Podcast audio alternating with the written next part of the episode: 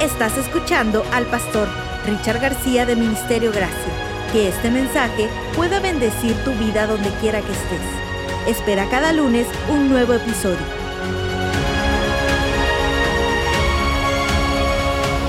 Vamos a la palabra. Éxodo capítulo 12, comenzando con el versículo 12. Éxodo capítulo 12, desde el versículo 12 en adelante. Dice la palabra. Esa noche pasaré por la tierra de Egipto y heriré de muerte a todo primer hijo varón y a la primera cría macho de los animales en la tierra de Egipto. Ejecutaré juicio contra todos los dioses de Egipto, porque yo soy el Señor.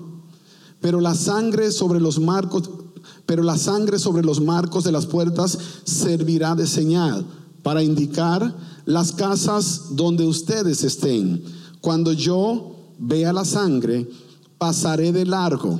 Esa plaga de muerte no los tocará a ustedes cuando yo hiera la tierra de Egipto. Hoy estamos dando inicio a una nueva serie, Mi mayor necesidad. Hoy es la primera parte, parte uno. Oramos. Padre, dirígenos a través de esta palabra que podamos nosotros encontrar cuál es el mensaje que tienes para nuestras vidas. Un mensaje que venga en tiempo presente, un rema para ahora, para hoy, que no nos vayamos de este lugar sin comprender lo que tú estás diciendo para nuestras vidas. En el nombre de Jesús te lo pedimos. Amén, Señor. Amén. Muy bien. Yo no sé cuántos de ustedes alguna vez se han puesto a analizar detalles como, por ejemplo, cuando usted se casa, hoy día usted necesita firmar un contrato matrimonial. O sea, para casarte necesitas un contrato, como si estuvieras comprando una casa, como si estuvieras comprando una propiedad. Y de hecho, en realidad, estás comprando algo según lo que establece la Biblia, no solamente tú, sino ella, porque en el momento que te casas, ahora tu cuerpo no te pertenece a ti, sino que le pertenece a tu esposa. A ver, esposas, miren a sus maridos, las que tienen sus maridos acá, y díganle, tu cuerpo, dígale, tu cuerpo me pertenece. Hmm. Eso hiere a algunos machos acá, ¿cierto? A ver, vamos a la otra parte. Pero también ustedes pertenecen a sus esposos. Eso establece la palabra. Así que lo vamos a invertir. Esposos, los que tienen sus esposas acá, ahora volteen y digan a la esposa, esposa, no escuché, esposa, tu cuerpo me pertenece. Algunos le tienen miedo a la esposa y no le dicen eso porque se meten en problemas cuando llegan a la casa. Así que mejor no voy a seguir echándole ahí sal al asunto para que no se complique bien más la situación. Pero, ¿sabes cuál es el problema? que cuando Jesús habló acerca de lo que era el matrimonio, cuando habló acerca de lo que era realmente la unión entre el hombre y la mujer en aquella época, no había que firmar un contrato, bastaba con haber dado su palabra. Los tiempos pasaron de tal manera que la palabra se fue devaluando, así como las monedas de algunos países. Algunos de ustedes vivió en México cuando un dólar costaba más de dos mil, tres mil pesos. Levanten sus manos los más viejos acá. Oh, no, es una generación nueva aquí. Todos piensan que el peso mexicano vale 20 pesos. No, no siempre valió 20 pesos. Antes valía 3 mil. Lo que pasa es que le quitaron un montón de ceros para que se arregle la situación. Pero si usted va más para abajo, en Sudamérica va a ver que países como Colombia, el peso vale, el dólar vale como 3.500 pesos. Y no sé cómo está por Argentina, pero ya estaba al 200 y tantos. Y no sé cómo estará en el Brasil, pero la moneda de alguna manera pues se fue devaluando. Así como miras la moneda que se ha devaluado en muchas partes, en mi país, República Dominicana, por un dólar te dan 57 pesos. Y capaz que mientras te lo estoy diciendo ya te dan más dinero porque se ha devaluado. Así ha pasado con la palabra. La palabra se ha devaluado. La palabra se ha ido degradando y ya no basta con la palabra. De hecho, antes dabas un apretón de mano y era suficiente para que se honrara ese acuerdo. Pero aún ese acuerdo se ha ido devaluando y por eso se necesita un contrato. Y no me malentiendas, no te estoy diciendo que te vayas a buscar a alguien y no firmes un contrato, porque vivimos en una época donde el contrato ya se hizo necesario. ¿El contrato se hizo qué? Necesario. Esposas, si ustedes viven con un buen hombre, un hombre extraordinario, pero que nunca se ha querido casar con usted, ore a Dios para que le caiga un rayo mientras esté durmiendo y le ponga toda la energía, no para que lo mate, no, vaya usted, no sea tan drástica, sino para que le dé toda la energía que necesita para que él pueda tomar la decisión de honrarte y darte ese contrato que hoy día te protege a ti como mujer más que cualquier cosa también protege a tus hijos. No basta con la palabra en una generación donde la palabra no vale. No basta con la palabra en una generación donde la palabra no no vale. Cuando usted compra una casa, ¿cuántos de ustedes quieren comprar una casa y que no le den un contrato? ¿Cuántos de ustedes quieren ser dueños y que no le den un título de propiedad?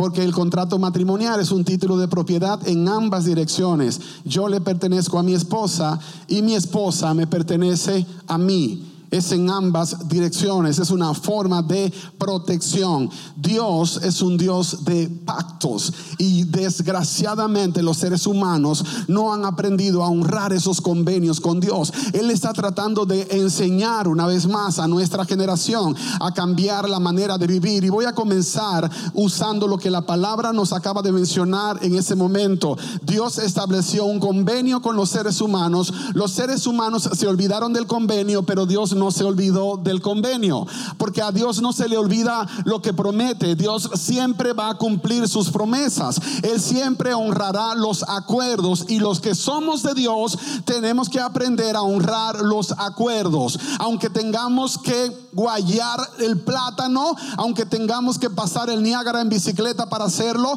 aunque tengamos que ir por el valle de sombra de muerte, aunque tengamos que vender a nuestra suegra con todo el dolor del corazón para cumplirlo, pero tenemos que hacerlo, tenemos que honrar nuestros convenios. Porque Dios espera que así suceda. Cuando tú lees en la palabra de Dios eh, y lees comenzando en el principio, cuando Dios hizo el primer contrato, el primer acuerdo que está registrado en la palabra, que está plasmado en el libro sagrado, te vas a dar cuenta de algunas características impresionantes que te van a cambiar la vida, solamente analizando eso que dice la palabra. Acompáñenme a Génesis capítulo 15. Génesis capítulo 15, versos 17 y 18. Génesis capítulo 15, versos 17 y verso 18. La palabra de Dios dice allí. Y sucedió que puesto el sol y ya oscurecido, se veía un horno humeando y una antorcha de fuego que pasaba por entre los animales divididos. En aquel día hizo Jehová un pacto con Abraham diciendo, a tu descendencia daré esta tierra desde el río de Egipto hasta el río grande, el río Éufrates. ¿Qué cosa hizo Dios con Abraham? Un pacto, un convenio. Ahora, eso no es lo que quiero enfatizar acá más. Dios hizo un convenio con Abraham y le dijo, mira, toda esta tierra es tuya, desde el río grande de Egipto, desde el río de Egipto, el Nilo, hasta el grande, el río Éufrates. Todo eso es de ustedes. Yo les estoy entregando toda esa tierra. Dios hizo un convenio con Abraham.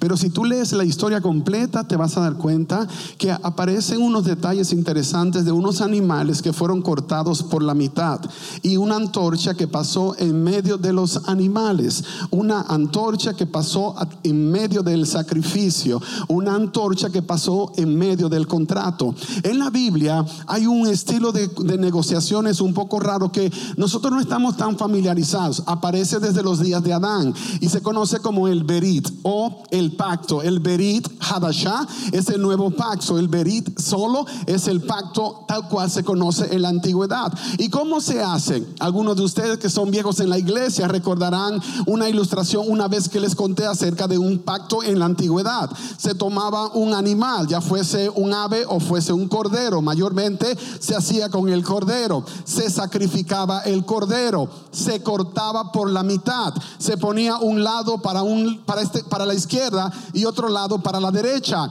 Si mi esposa y yo estábamos haciendo el convenio, entonces los dos teníamos que pasar a través de las dos mitades. Cuando los dos pasábamos, el pacto había sido sellado con sangre.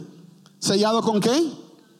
Con sangre. Nota el elemento clave acá, la sangre. Ahora, los testigos de este convenio, si uno de los dos violaba el convenio, ellos tenían derecho a ejecutar lo que la ley demandaba. Y es que se hiciera con el culpable, el que no cumplió, lo que se hizo con el animal, que lo mataran. La sangre era el precio que se pagaba por no haber cumplido con un acuerdo, con un convenio, con un pacto. Luego vimos otras modalidades. Si usted tomaba un préstamo y no pagaba, le quitaban a quién?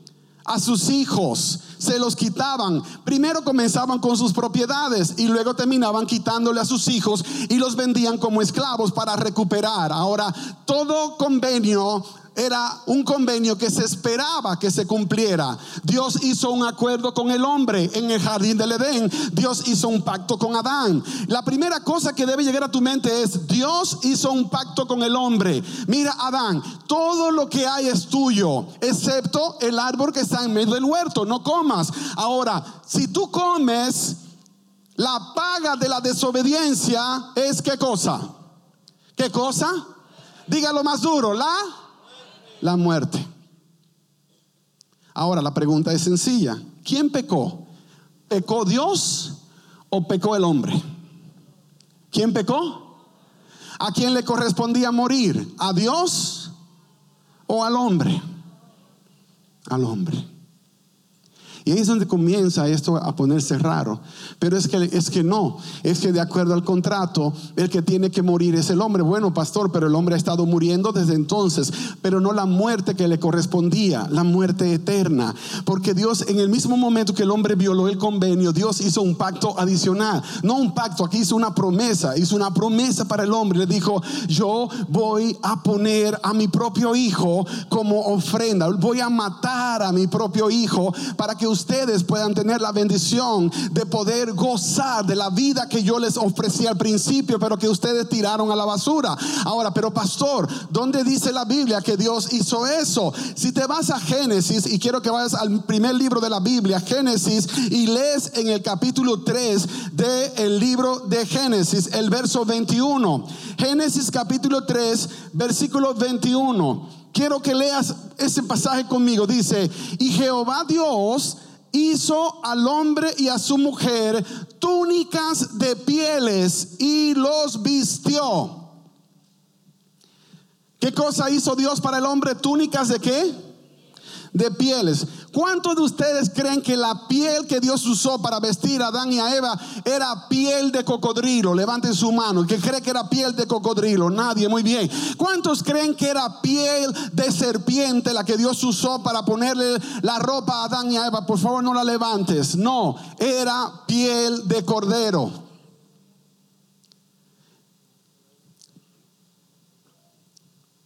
Pero ¿de dónde sacó Dios la piel? Dios no creó la piel de cordero. Es que hubo sacrificio. Es que hubo derramamiento de sangre. Efesios 1.7 dice, sin derramamiento de sangre no hay remisión de pecado. La sangre tuvo que ser derramada. Varios corderos fueron sacrificados. Juan capítulo 1, verso 29 señala el significado de esa palabra. He aquí el Cordero de Dios que quita el pecado del mundo. El hombre pecó y como consecuencia perdió la gloria que le cubría. No era un vestido de chura humana, era gloria de Dios, la misma gloria que cubre a los ángeles. Así que no había necesidad de ropa de hechura humana. Pero el hombre pecó y esa gloria desapareció y se encontró avergonzado, desnudo. Comenzó el pleito con la mujer, comenzó la división del hogar, comenzó la autoestima a irse al suelo. El hombre comenzó a pensar que no valía la pena, se escondió de Dios, cosa que nunca había hecho. Y ahora entonces Dios viene y encuentra que el hombre está desnudo, había perdido su gloria y lo vistió con el manto del cordero, le puso la vestimenta del cordero, le vistió con la ropa de Cristo Jesús, le dio la gracia anticipada que el hombre no se merecía. Y de repente el hombre comenzó a encontrar que su, su imagen fue restaurada. Y ahora quería estar en la presencia de Dios otra vez. Y la imagen del hombre otra vez comenzó a reflejar la imagen de Dios, porque todo se trataba en parte de de quién estaba cubierto, con qué estaba cubierto. La sangre fue derramada, el cordero fue sacrificado, anunciando que un día el verdadero cordero iba a venir para pagar el precio del pecado de todos nosotros. Se pagó la deuda por anticipado para que los miembros de Ministerio Gracia en el año 2022 pudiesen decir, estamos agradecidos, por eso adoramos, porque hemos sido comprados por la sangre del cordero. El Señor pagó anticipadamente la salvación de todos nosotros, aun cuando Cristo no había venido a la tierra. Ahora pasaron los siglos, siglos, los años fueron pasando y llegó el pueblo al cautiverio en Egipto. Y entonces Dios viene para refrescar en la mente del hombre el mismo convenio con otros detalles. Antes ustedes tenían que matar el cordero y seguir este ritual, pero ahora quiero que hagamos algo diferente. Una vez al año el primer día del año. Podemos aprovechar y separar el, primer mes del año en el calendario hebreo y tomar al cordero que sea sin tacha, que sea perfecto. Y lo vamos a sacrificar entre las dos tardes. Y van a tomar la sangre del cordero y la van a poner en las puertas de sus casas, en los dinteles y en los postes. ¿Para que Cuando yo pase por la tierra, cuando mi juicio se derrame, cuando el ángel de la muerte pase, no entre a tu casa, porque cuando vaya pasando, diga, wow, en esta casa no puedo entrar, porque los que viven en esta casa fueron comprados con la sangre del cordero, han sido cubiertos por la sangre del cordero. En esta casa no habrá muerte habrá vida. Y Dios estaba emocionado.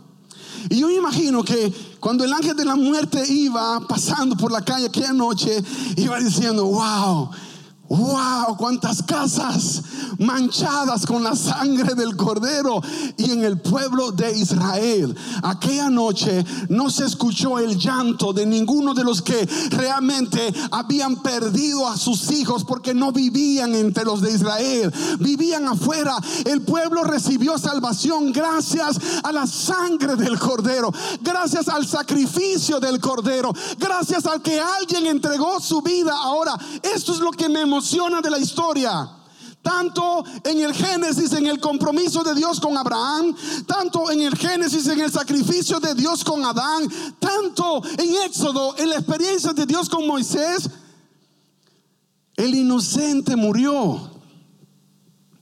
No murió el culpable, murió el inocente. Porque si la paga del pecado es la muerte, al que le corresponde la muerte eterna es al que pecó. Pero en ninguno de los casos fue así. Dios hizo un pacto con Abraham. Dios renovó ese pacto con Moisés. Pero si voy más atrás, Dios ya lo había hecho con Adán y con Eva allí en el mismo jardín del Edén en el momento de la desobediencia. Pero todo eso simplemente sirvió para llevarnos a un punto donde nosotros encontramos que todo cobró sentido. Y tiene que ver en ese momento cuando Jesús estaba con sus discípulos allá en el libro de San Mateo capítulo 26. San Mateo 26 versos 28 y 29. La palabra dice, porque esto es mi sangre del nuevo pacto, que por muchos es derramada para remisión de los pecados. Anote bien, esta es mi sangre del nuevo contrato del nuevo acuerdo, del nuevo pacto que por muchos es derramada para remisión de los pecados. Y os digo que desde ahora no beberé más este fruto de la vid hasta aquel día que lo beba nuevo con vosotros en el reino de mi Padre. Por favor, preste atención a eso. La Biblia completa, desde el libro de Génesis hasta el libro de Apocalipsis, está manchada por un hilo de sangre que comienza en la experiencia de redención de nuestros primeros padres continúa hasta el último momento de la historia. Hay un protagonista, hay un denominador común. En el Edén, el Cordero. En Sinaí, el Cordero. Durante toda la Biblia, el Cordero. En el Nuevo Testamento, el Cordero. Y aún en Apocalipsis, la palabra lo dice. Este es el Cordero que fue inmolado desde antes de la fundación del mundo. En otras palabras, siempre ha sido el Cordero. La gloria le corresponde al Cordero. Venimos acá por gratitud al Cordero. Es el Cordero. Todo lo ha hecho Dios. Nosotros solamente hemos sido recipientes de esa gracia maravillosa. Pero ¿cómo le puedo pagar? ¿Cómo le puedo corresponder? Porque no se trata de cantar por cantar. No se trata de llegar a la iglesia porque estoy aburrido en la casa y no tengo otra cosa que hacer. Necesito haber comprendido el por qué lo estoy haciendo. Cuando lo comprendo, no cometo el error que cometió el rey Saúl cuando Samuel no había llegado y se creyó que él podía ofrecer el sacrificio cuando su corazón no estaba sincronizado con el corazón de Dios. Si tu corazón no está sincronizado con el corazón de Dios, vana es tu oración y tu alabanza. No tiene poder. Por eso Dios no va a descender a tu casa. Por eso tu casa, en vez de ser un santuario donde se manifiesta la presencia de Dios, es un avispero. Donde solo se critica y murmura. Donde solo se habla y se daña. ¿Por qué no está la presencia de Dios? Y no se va a ver en tu carácter. Y no se va a ver en tus hijos. El Señor le dijo en aquella ocasión al pueblo, 1 Samuel 15, 21 y 22, mas el pueblo tomó del botín ovejas y vacas, las primicias del anatema, para ofrecer sacrificios a Jehová, Dios, a Jehová Dios en Gilgal. Y Samuel dijo, se complace Jehová tanto en los holocaustos y víctimas como en que se obedezca a las palabras de Jehová. Y luego responde, ciertamente el obedecer es mejor que los sacrificios y el prestar atención que la grosura de los, de los carneros. Obedecer a Dios es mejor que el sacrificio.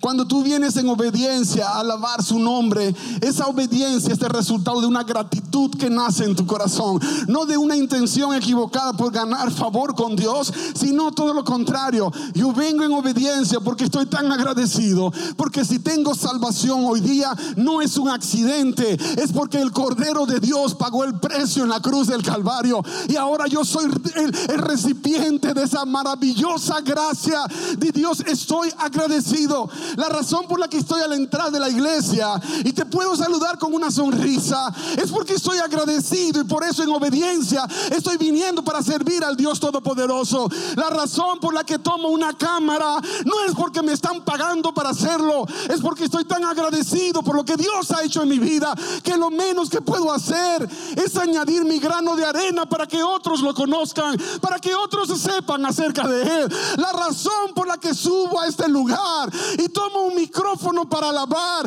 o una guitarra para tocar, es porque estoy agradecido por lo que Él hizo en la cruz del Calvario. Es porque entendí que Él quiere no solamente mi obediencia, sino que mi obediencia sea resultado de esa gratitud que siento por Él. Iglesia amada, No basta con que el pastor esté contento porque sus hijos están sirviendo a Dios. No basta con que algunos de los líderes estén felices porque pasan un tiempo dándole gloria y honra a Dios a través del servicio. Necesitamos ver una ciudad encendida completa Necesitamos ver un estado ardiendo por el poder de Dios manifestándose a través de nuestra casa, a través de nuestras vidas. Necesitamos ver el vecindario agarrando fuego, que tus vecinos vayan a tocar la puerta de tu casa y te digan, vecina, ¿qué está pasando? No, porque preguntan, es que miramos que hay fuego en tu casa y tú puedas decir, tranquila vecina, es que aquí está la presencia del Espíritu de Dios. Él se mueve en mi casa, se mueve en mi vida. Mis hijos lo pueden mostrar en la escuela. La gente pregunta, pero ¿por qué son como son? Oh, es que viven en la presencia de Dios. No vienen a la iglesia para encontrarse con Dios. Vienen a la iglesia porque se encontraron con Dios. Lo encontraron en la casa, al lado de la cama cuando estuvieron orando anoche. Al lado de la cama cuando estuvieron orando anoche. ¿Y cómo lo estás haciendo en tu casa? ¿Qué le estás enseñando a tus hijos? Los hijos escuchan y ven, pero aprenden más por lo que es tu modelo. Si tu modelo no es Cristo, entonces ellos jamás modelarán a Cristo. Algunos de ustedes quizás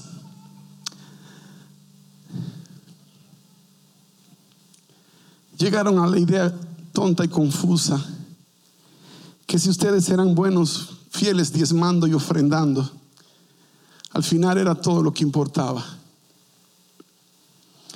Una vez escuché a alguien que me dijo, le pregunté, pero ¿por qué no estás hablando de Dios a la gente? ¿Por qué no, no compartes la fe? ¿Por qué en tus plataformas de redes sociales te veo compartiendo cosas que no tienen sentido a veces? Y está bien que hables de lo que haces, pero no hablas de Dios. ¿Eres agente del servicio secreto o qué ondas? No, pastor, es que yo he aprendido a separar las cosas. A Dios en su lugar. Mi trabajo en su lugar. Además, con el diezmo que yo doy, estoy ayudando para que otros prediquen el Evangelio.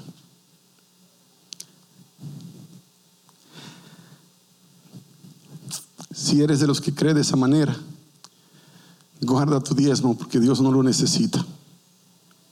Guarda tu ofrenda, Dios no la necesita. De hecho, nunca la necesitó. Dios nunca estuvo en bancarrota. Dios nunca estuvo en quiebra. Él siempre ha sido el dueño de todo. Dios no necesita de nuestro dinero porque Dios tiene todo el dinero que necesita. Dios, no necesita que tú pienses que si diste una ofrenda, alguien predicará por ti. Dios te mandó a ti a predicar el Evangelio. Dios te mandó a ti a ser discípulos del Maestro. Dios no te mandó a ti a ser plata. Dios te mandó a crear reino de Dios aquí en la tierra para otros. A que pudiera ser una extensión de su reino en tu familia, alrededor. Porque la gente no está creyendo en el Evangelio que tú vives si lo estás viviendo? Porque si lo estoy viviendo, alguien lo tiene que creer. Si lo estoy viviendo, alguien necesita aceptar a Jesús. Si lo estoy viviendo, alguien tiene que ser impactado. La semana pasada, una de las historias que más me impactó es la historia de doña Olga que se bautizó en este lugar la semana pasada. Algunos de ustedes conocen a doña Olga porque ella llegó para ayudarnos a limpiar la iglesia por un anuncio que encontró en el periódico, por un anuncio del periódico. Y yo la vi trabajando en la iglesia tan entregada que le ofrecí que viniera a nuestra casa y que nos ayudara de vez en cuando con la limpieza de la casa. Y ella comenzó a venir a la casa y a veces yo me preguntaba, Señor, ¿será eso una buena idea? Porque qué tal que un día me peleé con mi esposa y la señora que limpia la iglesia y que limpia la casa vea que me peleé con la esposa. Porque algunos de nosotros somos tan cristianos que nunca nos hemos peleado con la esposa. Pero hay otros que no somos tan cristianos y que a veces hemos tenido diferencias en la casa. Claro, nunca de andar tirando platos y tablazos. Pero podemos diferir. Mi esposa quiere que la suegra venga a vivir con nosotros. Yo tengo derecho a decir que no, ¿cierto? suegra, nada personal, por eso le queremos ayudar a comprar una casa, pero cuando nosotros hablamos acerca de diferir, podemos diferir. Pero a veces el problema es ese, que hay gente que nos va a escuchar cómo diferimos y si esos son cristianos, mejor le sirvo a Satanás porque Satanás sale más cristiano al final.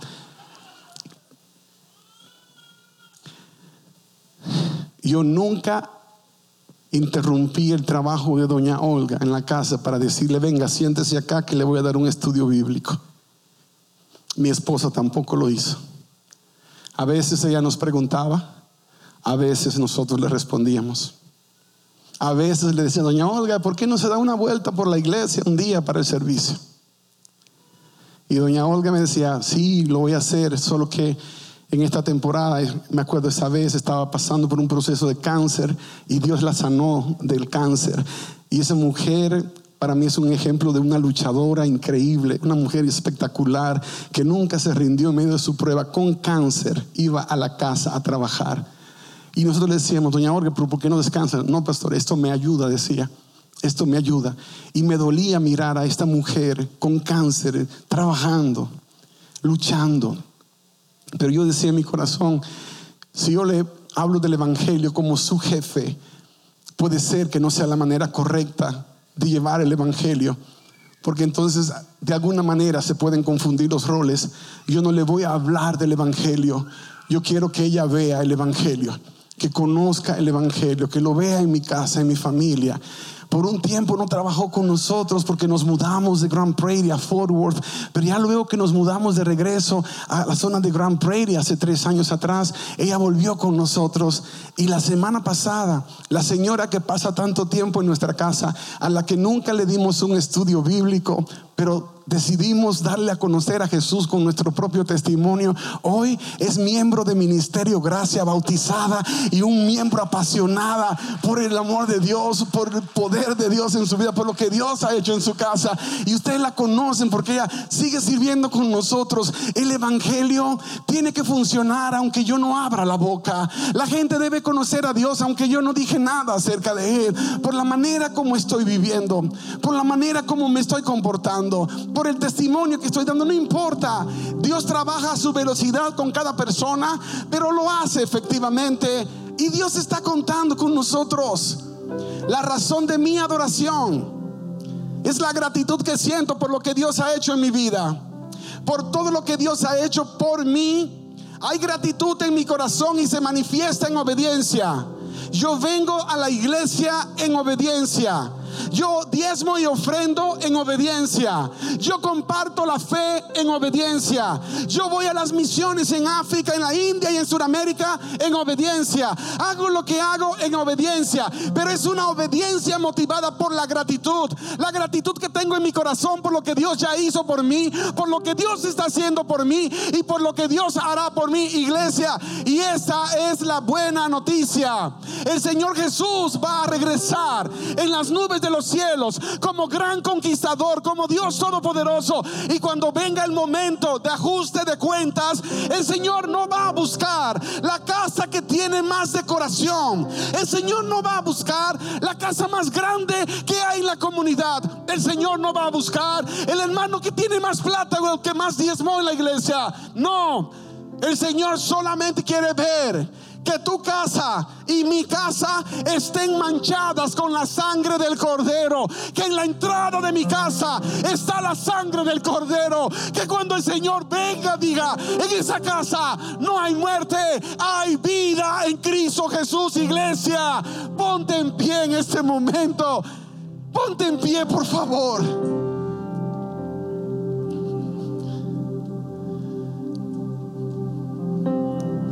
Este es un grito de desesperación de Dios para tu corazón. Este es un llamado de Dios para tu vida. Dios no quiere que seas un fanático de la religión. Dios quiere que seas un fanático de Jesús. Un seguidor del Maestro. Un seguidor del Cordero de Dios que quita el pecado del mundo. Tan apasionado que la gente va a querer seguirlo solamente por conocerte.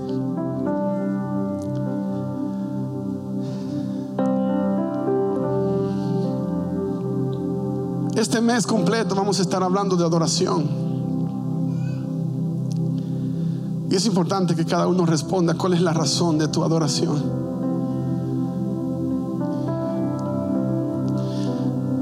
Cuando escuchábamos esa canción acerca de la historia de Job, me impactó mucho esa parte cantada. A pesar de que tú diste y a pesar de que tú quitaste,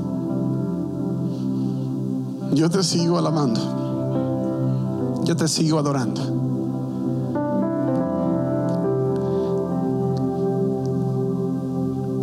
¿Qué va a pasar cuando Dios no te dé lo que tú le pediste? ¿Qué va a pasar cuando Dios no te conceda lo que tú habías estado clamando hace muchos años, hace mucho tiempo? ¿Le vas a seguir sirviendo? ¿O tu fidelidad está condicionada? Porque ¿sabes qué pasa cuando el pastor dice algo que a ti no te gusta? En vez de bendecirlo, mayormente lo maldices. He conocido mucha gente que lo ha hecho pero que son cosas muy tontas porque ninguna maldición va a caer sobre aquellos que confían en Jehová. Ninguna maldición va a caer sobre aquellos que han puesto su confianza en el Dios del cielo. Porque hay un cerco de protección. Dios pone un cerco sobre quienes le sirven. Y si tú atentas contra los que están sirviendo a Dios porque no simpatizas con algo que dijeron o hicieron, tú no simpatizas sin preguntar si fue Dios, y lanzas una palabra con intención de dañar, esa palabra va a regresar como una flecha y te va a destrozar a ti y a tu casa. El Señor va a bendecir a los que nos bendicen y dejará que la maldición sea sobre aquellos que nos maldicen. Quienes estamos sirviendo a Dios, los que estamos en el frente de batalla. Y eso te incluye a ti también. Por eso no tengas miedo porque la gente dice. A veces veo gente que está temblando, pastor, ore por mí porque me echaron brujería. Qué bobada más grande. ¿Tú crees que la brujería es más poderosa que el poder de Dios en tu vida? Tú no necesitas ni tener miedo. Eso es real. Quiero que sepas que eso es real. Eso es tan real como, como saber que Dios se mueve, el diablo también se mueve. Pero nada prevalecerá contra ti. Nada va a prevalecer contra nosotros. Nada prevalecerá contra nuestra casa. Nada prevalecerá contra nuestros hijos porque de nuestro lado está el Dios Todopoderoso. Y si Dios es con nosotros, ¿quién contra nosotros? ¿Quién puede contra nosotros? Nadie. Es una decisión de creer. Iglesia, ese es un momento para poder decirle a Dios, nosotros te vamos a seguir alabando, aunque las cosas no salgan como nosotros esperamos. Te vamos a seguir alabando, aunque las cosas no salgan como nosotros pensaban que pensábamos que debían salir, porque nuestra fidelidad es incondicional. Es por gratitud que lo estamos haciendo. Y esa gratitud se manifiesta en obediencia. Como dijo Job, Jehová dio, Jehová quitó. Sea el nombre de Dios bendito. Y en todo esto Job no pecó ni atribuyó a Dios despropósito alguno. Te vas a ir de ese lugar sellando ese convenio con Dios. Y yo quiero que te atrevas a hacerlo en esta casa hoy. Señor, te voy a servir incondicionalmente. Pararé de poner excusas. Te reto a que digas como dijo aquel día Josué. Decidan ustedes lo que van a hacer en esta temporada. Pero mi familia y yo serviremos a Jehová.